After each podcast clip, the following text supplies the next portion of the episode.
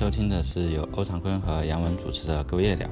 Go 夜聊是一档主要针对各语言发展史的技术讨论的播客节目。我们的宗旨是让更多的人了解 Go 语言的发展历史和未来的规划。如果你觉得 Go 夜聊还做得不错的话，欢迎你推荐给你身边的朋友。如果你对我们有任何的意见或者是建议，请给我们来信。我们的邮箱地址是 hi at talkgo 点 fm，我们的网址是 talkgo 点 fm。今天是我们的第零期节目，这一期的节目主题就是聊一聊我们为什么想要做 Go 语言。播客，那我们今天我和欧长坤，我们现在开始吧。我们为什么想要来做购语言播客节目呢？那接下来我们就来聊一聊。呃，首先自我介绍一下，我叫杨文，主要活跃在广深两地，也是现在是后端技术负责人，是一个开源爱好者，也是 Go 阅读 SIG 的小组成员泰 DB 的 contributor。长坤，你来介绍一下自己吧。好，大家好，呃，我是欧长坤。啊，我目前是在德国慕尼黑读博士。我的话呢，早年是工作的是原因，然后接触了 Go，但是现在由于工作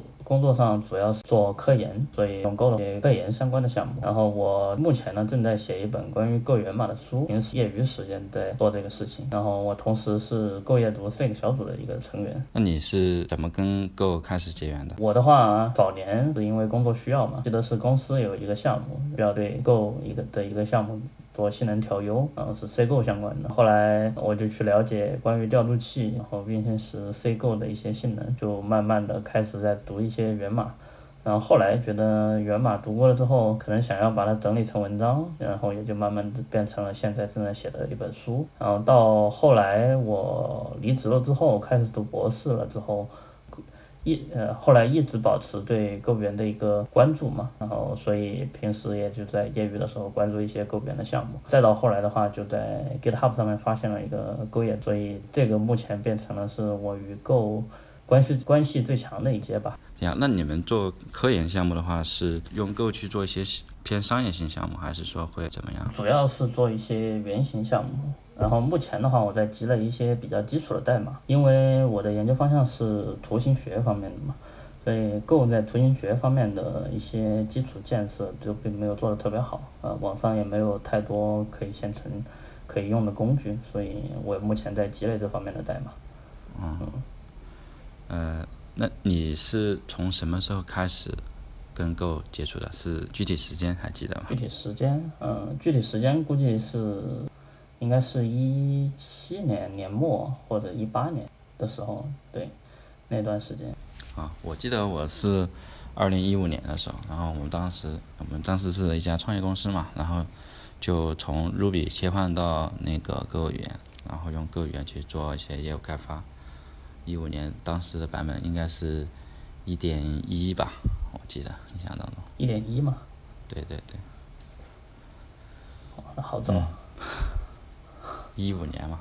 但是我我自己印象当中的话，应该是在零九年 Go 发布不久的时候，应该是简单看了一下，但是后后面没有持续跟进。那如果当时的话，就啊对 Go 深入的话，可能那就真的是跟 Go 语言从零到一的整个过程，那就真的还是比较有趣。嗯，那当时为什么没有跟进下去呢？嗯。当时因为那个时候也也是刚毕业嘛，我那时候刚毕业，然后当时做做的语言是 Java，对，然后也是在在公司做嘛。当时对语言这个东西没有像现在这样，就是想要去了解更多，都是呃看了一下，对，也没有应用的场景，所以也没有太关注。嗯，当时的话，第一第一接触的话，还是有一点反直觉的，就是这个语言。印象不是很深了，反正就是大概有这么个印象，对。然后后面的话，到一五年的时候，公司啊要去选择这个语言的时候，就啊去看了，然后确实当时有一定开发经验之后，然后再接触到 Go，然后再去做啊，确实是也更有不一样的体验。嗯，那当时在 Java 和 Go 之间，嗯，当时为什么选择了 Go 呢？Java 的话，其实是一开始是我们并没有去选 Java，因为选 Java 也是比较重的，只是说。呃，有 Java 的开发经验。我们之前公司一开始是 Ruby 语言的，Ruby 就是一个脚本语言嘛。然后，但是它为什么从 Ruby 切换到 Go，主要是因为呃性能方面的问题。因为 Ruby 的话，它多要多进程嘛，对开源开销也比较大，然后那个并发效果不是很好。对，所以我们就呃，当然也看了一下 Java，但是 Java 主要是去看到那个 JVM 嘛，JVM 写的那个呃 Scala 还看了一下，但是因为就太重了，然后团队对这个 Java 这个语言也不是非常的擅长啊，然后 Go 语言的话，我们当时也有啊小伙伴对 Go 语言有一些了解，所以我们就选定了 Go，然后先用 Go 去做了一些啊原型。就是我们项目当中一些原型小的项目，然后去啊踩点试了一下，觉得还不错，所以后面就在整个公司里面去推开来，去用 Go 去做我们的整个技术架构和业务开发。过来之后看的话，还是蛮正确的一个选择吧。看现在看来确实是。那你除了工作之外，你还还会关于 Go 还有什么连接吗？呃，在工作之余的话，主要是在。跟我们一些小伙伴一起在做一个叫“ Go 阅读”这样一个项目啊，“ Go 阅读”主要是偏向于就是大家去分享你的呃购源的源码和一些比较不错的项目的一些实践经验，也是偏源码，然后想让大家对这个购源有不同的呃了解，然后到源码这个深度让。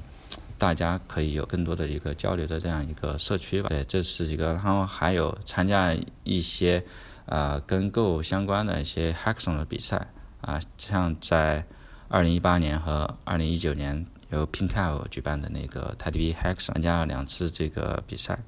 啊，也是不一样的体验吧。就是在两天的时间，然后去选定一个话题，然后去做这方面的呃研发和这个项目啊，还不错。啊，挺有意思的。嗯，当时那当时的话是，嗯，出于一个什么目的，然后在举办这个 Go 阅读呢？因为因为当时我记得我开始了解到 Go 阅读的时候，其实那个时候已经非常嗯，已经相当火了，好像是他已经也有，呃，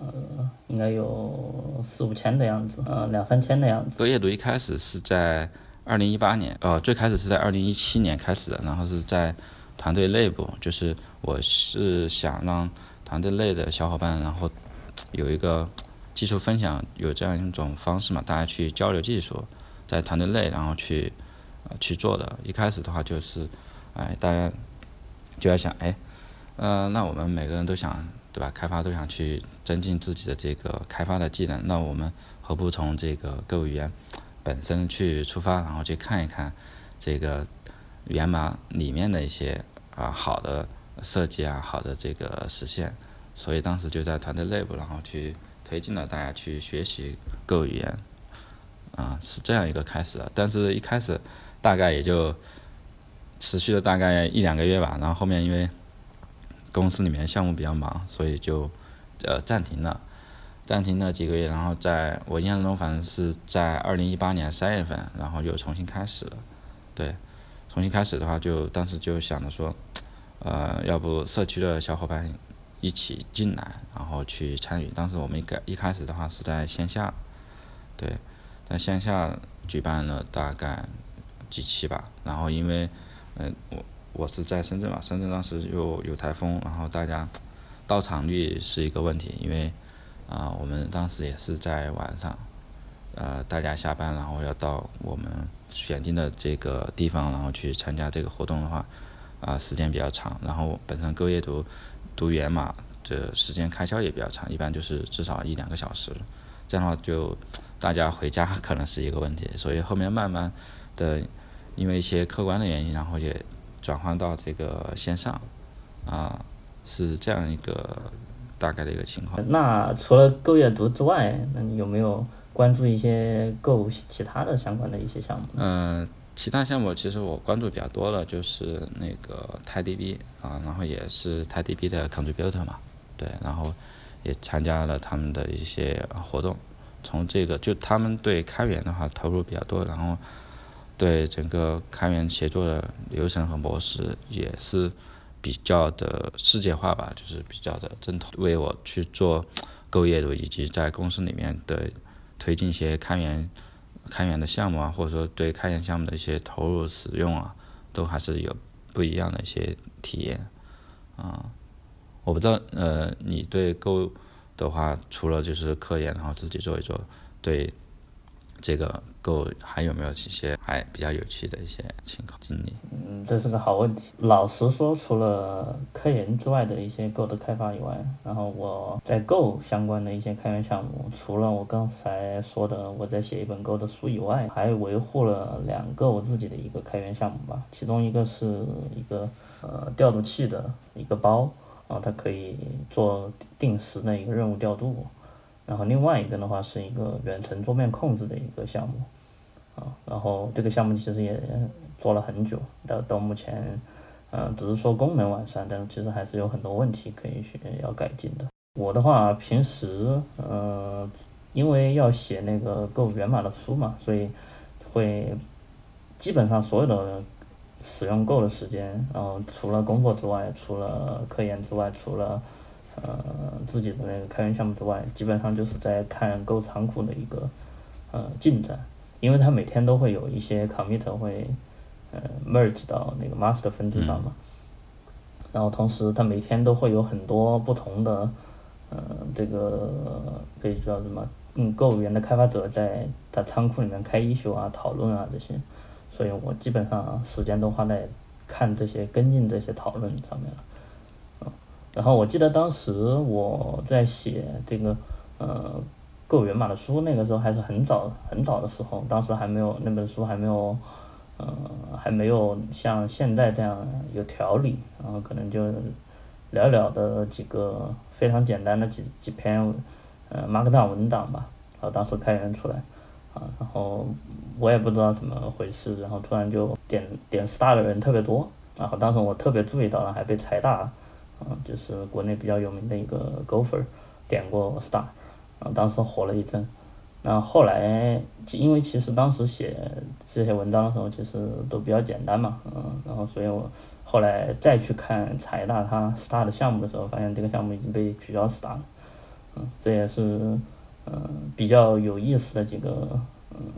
跟跟我关注 Go 的一些经历吧。由于我要关注 Go 的一些源码的进展嘛。啊，所以当时看源码的时候会发现有些地方我自己可以改进啊，所以当时就提了几个 pull request，然后在在 Go 里面叫做 CL，后来就仅仅是只提了两个、三个，然后这种 CL 就被后来后来收到邮件，一封邮件说邀请我去参加这个 Go 语言的一个 contribute summit，然后后来就嗯简跟 Go 团队他他们的几几位大佬啊，然后就碰头了。啊，所以这也是一个，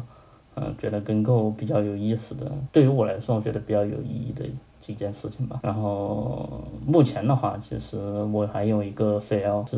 Go 1.15的一个关于 ThinkMap 的改进，然后目前正在 review，那我不知道什么时候能够 merge。啊，就是你现在在做的，它已经确定版本是在1.15会去发的是吧？对。啊。嗯，其实那 Go 的规划其实还是蛮长远的，对吧？对。现在就到一点一五，现在的版本其实还是在一点一三的 release 版本一点一三嘛。对。对吧？对，一般是提前两个版本的规划。嗯。啊，大版本一般两个版本可能大概都要要一年左右，也就是说一点一五可能二零二零年如果比较呃好的话，可能二零一零年年末可能会发吧。对，二零年的。呃，七八月份。嗯，对。然后我们啊自己也聊了这么多，那我们再聊一聊这个我们为什么要做这个隔夜聊吧。首先，我们来谈谈这个对这个播客或者呃为什么我们对这个呃语音聊天播客感兴趣吧。啊，首先我来谈谈我自己吧，就是怎么样开始了解到播客呢？其实也就是。以前上班的时间，通勤的路上，这个路程时间比较长嘛，大概要一个一个小时，然后这个时间也比较长，对吧？我们也知道，在通勤路上都啊人比较多，那你想看书或者想看什么，其实拿手机也不太方便，所以就在找有什么可以听的，因为呃，像平常以前也有那个收收音收音机嘛。呃，现现在可能大家呃手机智能手机比较普及了，然后收音机大家听的不多，但是知道有这么一种场景，然后也在去看有没有什么样的可以去听一听，然后来打发一下时间的。啊，在这个场情况下，然后了解到有播客，啊，播客其实，呃，后面了解播客其实是那个苹果公司，对吧？是算是推广然后发扬壮大的嘛，因为它的播客的名字其实英文名叫 Podcast 嘛，Pod 是 iPod 简称，然后 Cast 就就广播嘛，Pod Podcast 啊，就 Podcast 啊，其实还有一个就是播客会聊到这个。像程序员类的话，都会聊到程序员那些成长啊、发展啊，就是可以了解到不同的程序员他们的一些工作历程，对吧？他们的精彩人生。然后还有一个就是播客为什么比较感兴趣？因为可以接触到很多呃播主或者说这些嘉宾的一些观点。那这个观点的话，会是偏主观的，而不是说很正统的、很一本正经的那种啊观点。播客我觉得它是很主观的，然后是有自己的一些啊。观点很希望去展现的，我不知道你是什么时候或者怎么样对这个博客啊接触到，然后感兴趣的。你说播客更主观一点，其实更像是，呃，你在听别人的主观观点的时候，就能够对自己有一个对有一个自己的启发嘛？对，嗯，我其实也是差不多是这样子，因为呃，当时我记得我印象非常深刻，是在大二的时候。嗯，我我当时是从成都回我老家湖南，然后在那那个时候还没有高铁啊，所以火车特别慢，然后那个时候要翻山越岭，大概十嗯 十全程是十四个小时，那个时候没有高铁，现在有高铁还快一点，嗯，但是当时特别特别慢嘛，所以在火车上要过基本上就是消耗一天，然后那个时候在玩手机嘛，呃，当时对当时那个那个时候是。呃，一一三年、一四年的那个时候，那个时候智能手机行业特别火嘛，像小米啊、魅族啊都是才起来没多久，啊，所以当时也是我我大学时期特别感兴趣的一个呃专业之外的一个话题，然后所以当时魅族是魅族、小米算是比较火的两家呃做智能手机的国内的公嗯厂商，啊，当时魅族是我我当时是比较认认同魅族的一些产品思路的。然后他当时有一个有一个呃总总是总裁级的，是不是总裁级别的？啊，就是魅族的一个产品经理吧，然后是叫做李楠，然后当时在网上去搜他的一些呃，搜他的一些活动，搜他的一些观点，搜他的一些文章啊，然后后来就在搜索引擎的时候发现，哎，他好像有一档播客节目，然后这是第一次对播客这个词有了解。然后的结果发现就是一个音频节目嘛，啊对，然后所以当时当时发现这个音频节目的时候是叫做 IT 公论啊，然后他当时是李楠和那个呃李如一他两个一起共同主持的这个节目，他们嗯主要主要讨论的就是互就是互相讨论嘛，这些就像我们现在这个样子啊，然后所以基本上嗯从这个之后，然后我就开始觉得呃播客算是一个。呃，打发时间之外，然后同时还能够相对比较缓慢的了解一些呃别人的看法呀、别人的思路啊这种呃这样的一种方式，然后慢慢的就保持了一个听播客的习惯，啊，大概是这个样子。但其实我我我对我对这个听播客习惯的养成其实是比较好奇，就是嗯，像我之前是学生啊，是比较比较合适的，对吧？但是像你们的话，如果比嗯通勤，比方说自己开车的话，其实嗯听播客和听广播这两个方式有太多区别吗？呃，听广播其实更多的话就是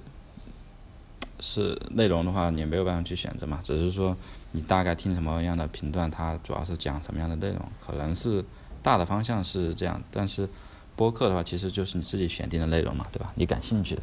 你想了解的这个，你才会去选择，然后订阅或者说你去播放它。那广播的话，就是到一般来说，如果是通勤的这个时间的话，都是一些偏偏时事啊这种新闻会去多一些，或者是啊一些音乐，对吧？音乐台然后播放一些音乐，其实还是有蛮大差别的，是内容是。还不一样的，所以你其实本人是并更倾向于做听一些时效性不是特别强的，然后有一些干货或者私货输出的一些内容，对吧？对对，就是嗯选定一些内容的。然后，呃，你刚刚说说到这个就是广播，我觉得广播就是会会有好的点的话，就是说，哎，你在听这个频段，然后你在听，那你也不知道他接下来会说什么，但可能会你对这个呃电台然后比较感兴趣了，他可能会有一些博主，然后会收到一些，其实也是蛮有意思的。其实两者还是有一些。啊，相通的地方，对，只是说一个是更偏内容的话题会更深、更多一些，对。然后播播客的话，其实每一个，就像我们现在可能为什么我们想要做医疗，对吧？可能我们啊也可以谈一谈，啊，我们可以先说一说，就是你平常会听什么样的播客吧？嗯，我觉得，呃，我听播客还是比较早的吧。我最早印象当中，呃，当时在苹果那个 Podcast，其实中文播客就都很少。对，刚开始的时候，我听的比较早。呃，我印象当中有那个 Tiny Four，Tiny Four 的，就是一些呃讲他的一些故事啊，或者说他想要表达的一些东西。还有 T 二，T 二的话，我觉得非常不错。嗯。啊。T 二但是现在好像。都断更了，现在基本上好像都是年更节目了。T 二，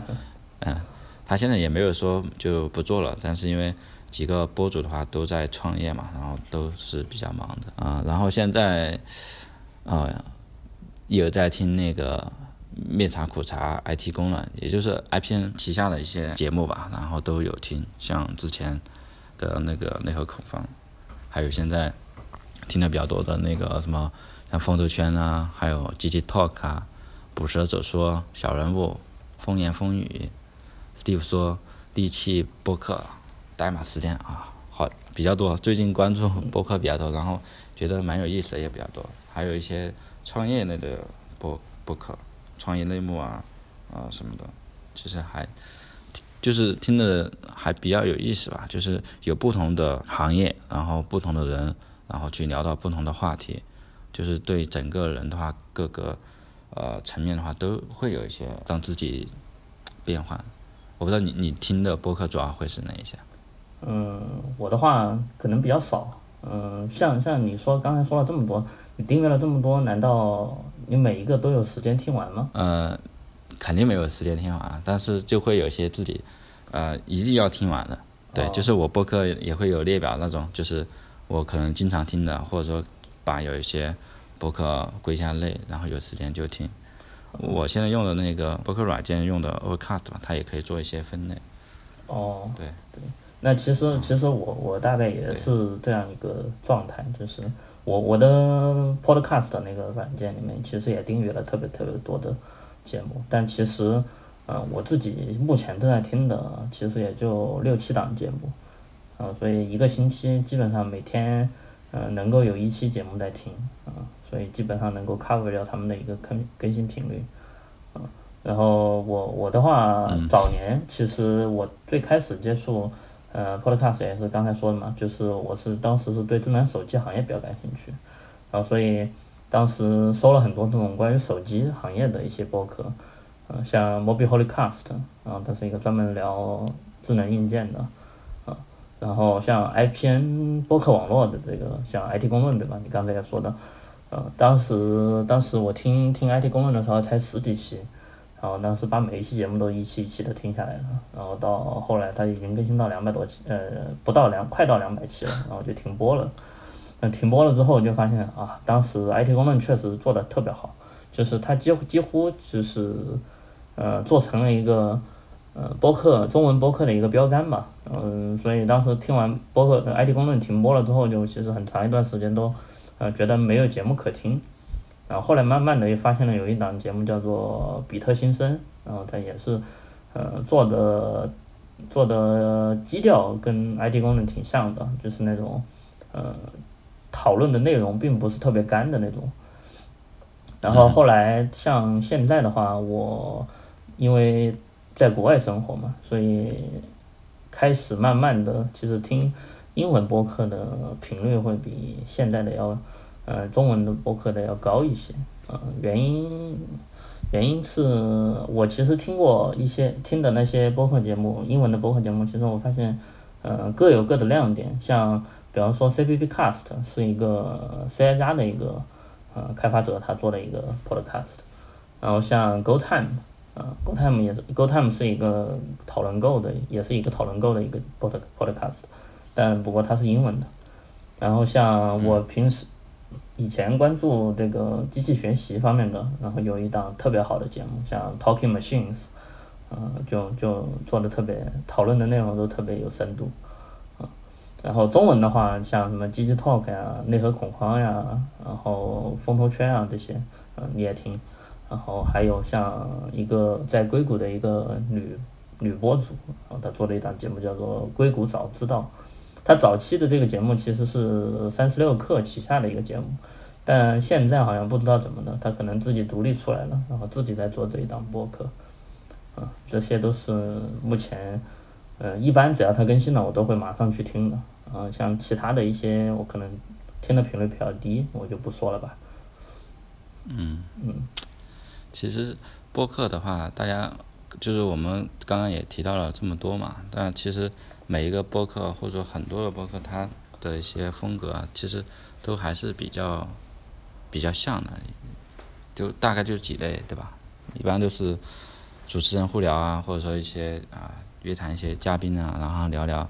啊这些嘉宾的一些工作和生活啊，其实就很方便大家在这个呃。闲暇的时候，对吧？听一听，了解一下，就像，呃，休闲娱乐一下，对吧？没有那么大的心智负担，但是又能够了解到一些不同的行业、不同的人，他们对待一些问题或者说一些事情的这些，啊，也不是说能够让自己有多大收获，但是会有不一样的一些体验和知识的一些输入吧。我其实。大概就这么看了，其实我也并没有说要从他们当中你就能够呃成长多少，这个其实成长的东西，呃还是比较片面的。对，但是它的内容其实你听下来就是它还是比较全，而且呃像很多的节目的话都会有一些啊，就提到一些很多点啊知识点啊或者说一些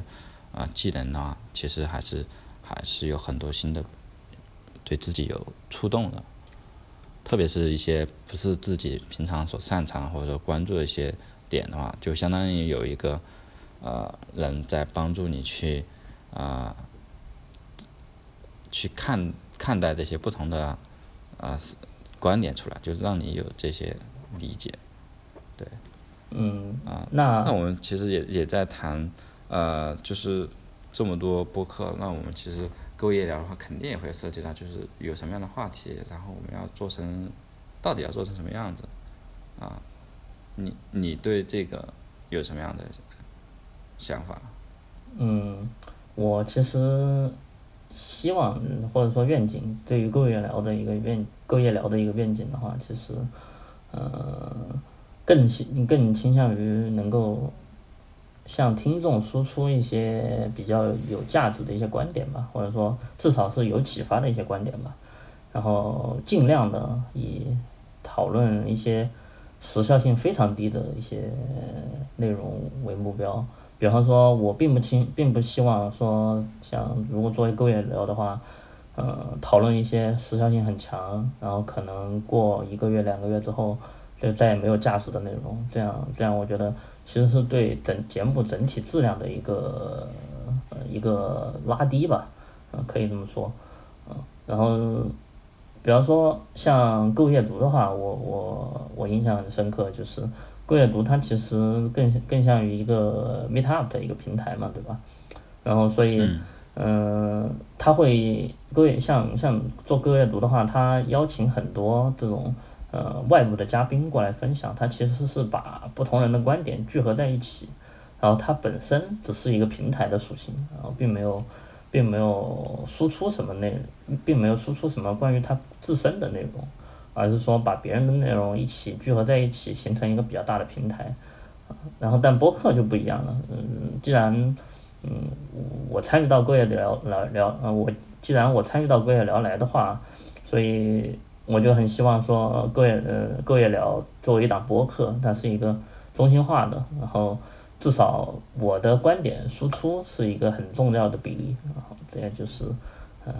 我对 Go 业聊的一个期待吧，嗯。嗯，其实我我在看待这个问题的时候，其实呃跟你也比较像嘛，因为播客这个它本身具备的属性就是这样，就是呃，因为对吧？播主的话主要就是呃这几个，我就现在呢可能就是我们两个，然后可能偶尔会有嘉宾。那嘉宾其实他的观点的话啊，他也会呃倾向于说，勾夜聊本身希望做成什么样子，观点也是比较趋趋近的。啊，对，然后 Go 夜聊的话，我们本身是以 Go 语言发展史为这个雏形或者为这个基础素材嘛。那其实，呃，它应该或者它一定会是跟这个 Go 的代码，然后 Go 的一些设计啊理念肯定是啊强强相关的，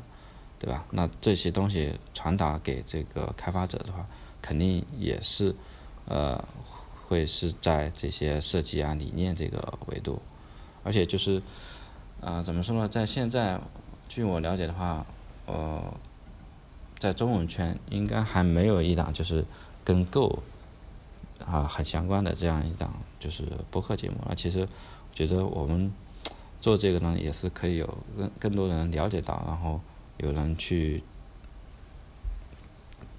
就要有人去做这件事情嘛。那我觉得，啊，反正，呃。之前也有做 Go 夜聊的，呃，Go 夜读的一些啊这个基础，然后对 Go 本身也在在用，然后也在持续去关注，所以啊由他来承载我们这个，就是想要去聊一聊 Go 这个语言生态的，对吧？也是应该还蛮有意思的，对，只是说我们怎么样去做这个内容，对吧？因为大家我们刚刚也提提到嘛，就播客它更多就是。嗯，可以听一听。那如果跟这个语言本身比较强相关的，我们要去谈很多这些事。假如说要去谈一些设计啊，谈一些理念啊，谈一些这个够语言本身的一些事情的话，那我们怎么样让这个内容，对吧？让大家有兴趣？因为有些东西光谈的话，也还是很难去传达嘛。那如果我们是很强相关的这个代码或者在这个技术的话，其实啊，怎么样去做好它，可能。也会有一些要思考的。那像这种，也得有一些什么可以？你是重点是有借鉴什么播客吗？嗯，那反正我我觉得就对这个，啊，你说？嗯，那目前目前，既然既然已经说到这个对别人播客的一些借鉴了，那目前对各位聊的话，其实。有能够想到的一些前期主题的一些选取吗？比方说，呃，已经想好了想要聊一些比哪些内容会比较对听众来说会比较有意思一点。嗯，其实那首先 Go 语言它它是怎么来的嘛，对吧？为什么会有 Go？我觉得肯定会聊一聊，这个就是在我们下一期应该就要聊的一个点吧。然后就是我印象当中的话，就还有一些像。Go 语言，因为一开始 Go 语言它并没有自觉嘛，然后应该是在够一点一点五的时候是够实现自觉吧。然后还有一个比在社区呃影响比较大的，也就是在前前两年的一个包管理的这个包管理之争吧。啊，我我现在能想到应该至少都有这一部分，而且还有呃够在这个云延伸这个你啊。很很多的发展也比较靠前，各语言的这个性性能提升，嗯，就是云原生的一些基础设施吧，是可以这么说。对，嗯，其实说到为什么会有 Go，呃，Go 早年的一些八卦新闻其实特别多，嗯，你刚才说到这个的时候，是是吧？对，嗯，然后还有包括可以去挖一挖，对，然后看我们怎么来组织这个。呃，内容内容，我们下一期看怎么聊到这个内容。嗯，然后我还印象很深刻的是，我前段时间在看一些 Go 开源之后的一些早期的一些公开活动，像什么，呃，做演讲呀，然后一些采访呀、访谈啊这些。然后我发现早期的时候，Go 其实它开源之后还是受到，社区有一定影响。呃，早最早的时候，购物语言设计并不是现在这个样子，它其实陆陆续续的，因为社区的影响，其实也做了很多的改变。啊，这些都是挺有意思的一些，呃，可以说是历史吧。嗯，虽然年代不是很久远啊，可能才不到十年的时间，啊，但是都是一些很有意思的东西。然后还有像是说。呃，我我也是后来才发现的，就是目前的购团队的成员，其实有很多在购物园早期的时候就已经加入了，即便他不是是那个购物园的核心成员，甚至有一些说一开始参与到购项目，后来就离开了，离开了之后后来又进来了，也是有也有这种，很挺有意思的，为什么会发生这个事情啊？都是一些很有意思的，呃，可以到时候。在以后的节目当中，我们可以聊到的一些话题，嗯，啊，那其实像听下来，其实我们更多也是不会说完全都是技术，对吧？也会闲聊一些八卦，这个可能大家还是比较感兴趣的。对，嗯，干干湿交杂嘛，对，这样的话读者听起来也是，嗯，有个起伏啊，嗯，对。那所以其实干湿或交杂的话，其实是可以，嗯。帮助就也就是帮助听众，嗯，其实不是那么信息不是那么密集嘛，也就是相当于，呃，帮助听众在平时放松的时候，那可以获取一些，在获取一些信息量的同时，也可以放松一下。其实我觉得就是这个过程的话，我觉得对于我们自己应该也是，呃，一个可以让自己了解更多，然后也可以深入到购物园这个发展史里面，就是。因为我们可能现在有关注一些，然后觉得还蛮有意思，但是，呃，很多点的话，对吧？毕竟我们也不是从从一开始就去接触，而且，呃，平常的话也不会在这个语言层面关注很多，对吧？也没有参与到这个，呃，整个语言的一些呃设计或开发当中，可能也会有一些不一样的一些收获。那我们通过我们这个开发者或者说这个社区的一个角度去看待购物语言的这个整个发展和它在这个过程当中或者进程当中。所给到整个行业，然后传达出来的这些东西，有我们的解读或者有我们的一些了解的话，可能可以跟更多的人去聊这个东西，对吧？大家如果呃我们在聊的过程中，大家有什么意见反馈，其实也可以给我们去谈，让我们就是可以时刻听的听众的一些建议，让听众来看到底是想听干货还是湿货，是吧？嗯。对，那那比方说，再举个例子吧，比方说听众特别想听干货，那我们怎么能够在，嗯，播客这个聊天的过程当中，把这种比较硬核的技术，然后和闲聊之间做一个取舍呢？然后怎么怎么做一个平衡呢？嗯，我觉得要让呃这个听众，然后也要有收益的话，其实更多就是我们谈的这个东西，他有兴趣听，而且就是是他现在所关注的，我觉得这个很很重要。就好像我们我们现在在聊一样，我们聊很多东西，聊很多东西，聊很多东西。那这个东西我们肯定是有兴趣的，然后在聊的，然后有自己思考的，肯定这个就即便是不是那么干的，就是闲聊，但是可能对所聊的东西也是所聊的这个人也是有收获的吧。啊，重点还是说这个聊的这个内容，对吧？你你感兴趣，你去你去深入去去思考，我我是这么觉得。嗯，其实我刚才想到一个给其他播其他播客做的比较好的例子，就就拿就拿那个呃内核恐慌来说，呃，他其实他们他们其实也有好几期聊到一些比较硬核的技术，啊，嗯，他其实为了照顾听众的感受，其实他可以，呃，他在后最后播客这个节目出来了之后，嗯，他他的网站上会有一些相关的链接，然后会帮助读者去进一步。呃，帮助这个听众进一步了解这些相关概念，即便有可能在聊天的过程当中，可能对这个概念解解释的并不是特别清楚，啊，所以这个的话，我觉得，嗯，只要我觉得只要我们只要我们能够聊天的过程中已经能聊起来，我觉得都这个难度其实是没有什么问题的，因为至少我们两个都没觉得没有问题，那听众为什么会觉得有问题呢？或者说？啊，肯定会有听众能够 get 到我们在聊什么，对吧？嗯，对，这个其实也就是播客它本身的一个属性，我觉得这也是好的，就是感兴趣的人就听，不感兴趣的人那你就别听。这个我印象中是谁的那个观点来的。slogan 对啊，啊，内核恐慌，对对我吴涛，嗯那谈了这么多，你对各位夜聊有什么样的期许呢？嗯，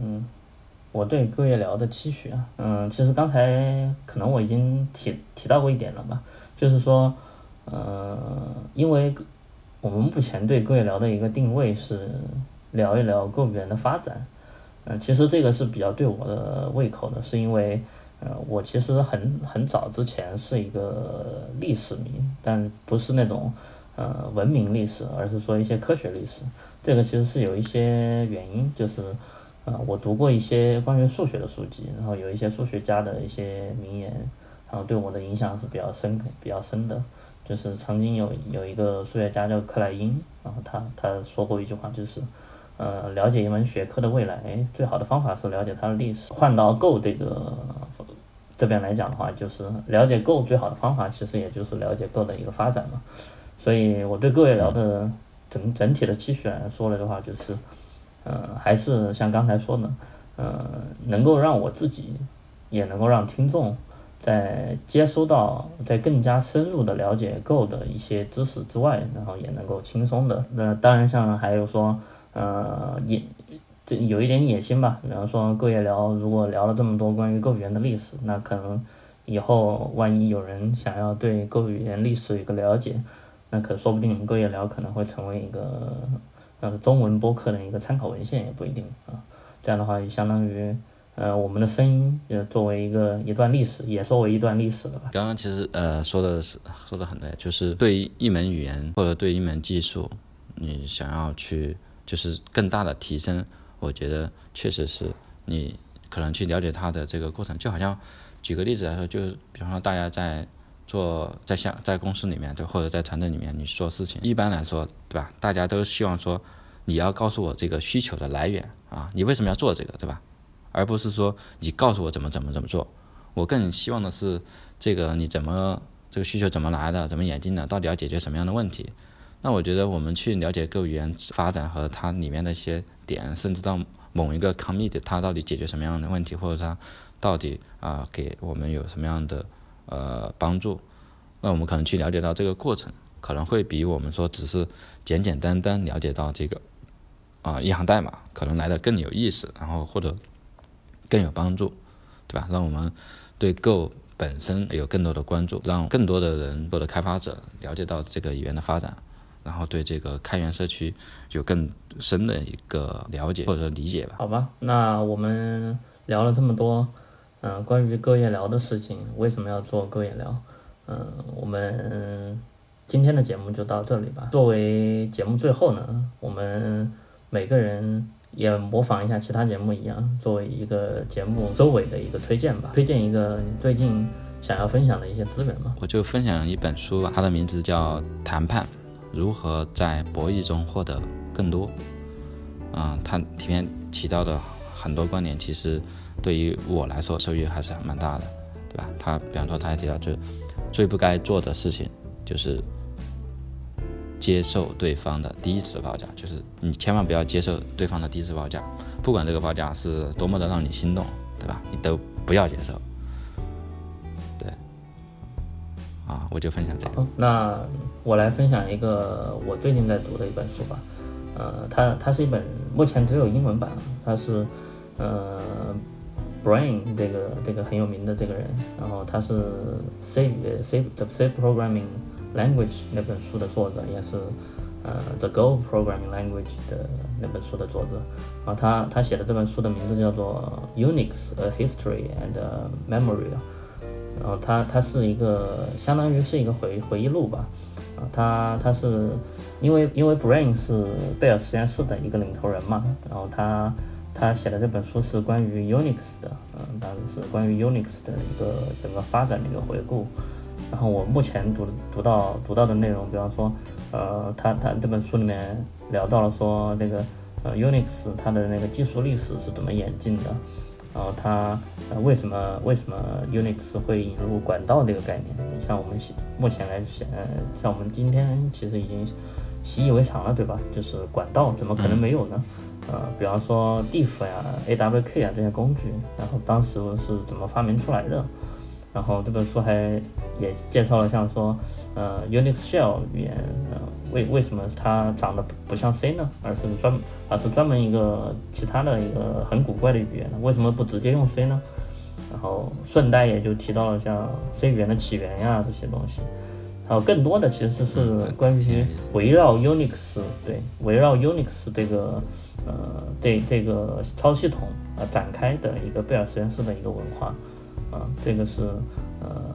这个是我觉得这本书特别有意思的地方。我觉得也跟我们节目，呃，也比较契合吧。就是勾夜聊，希望也能够做成，对，也能够希望做成像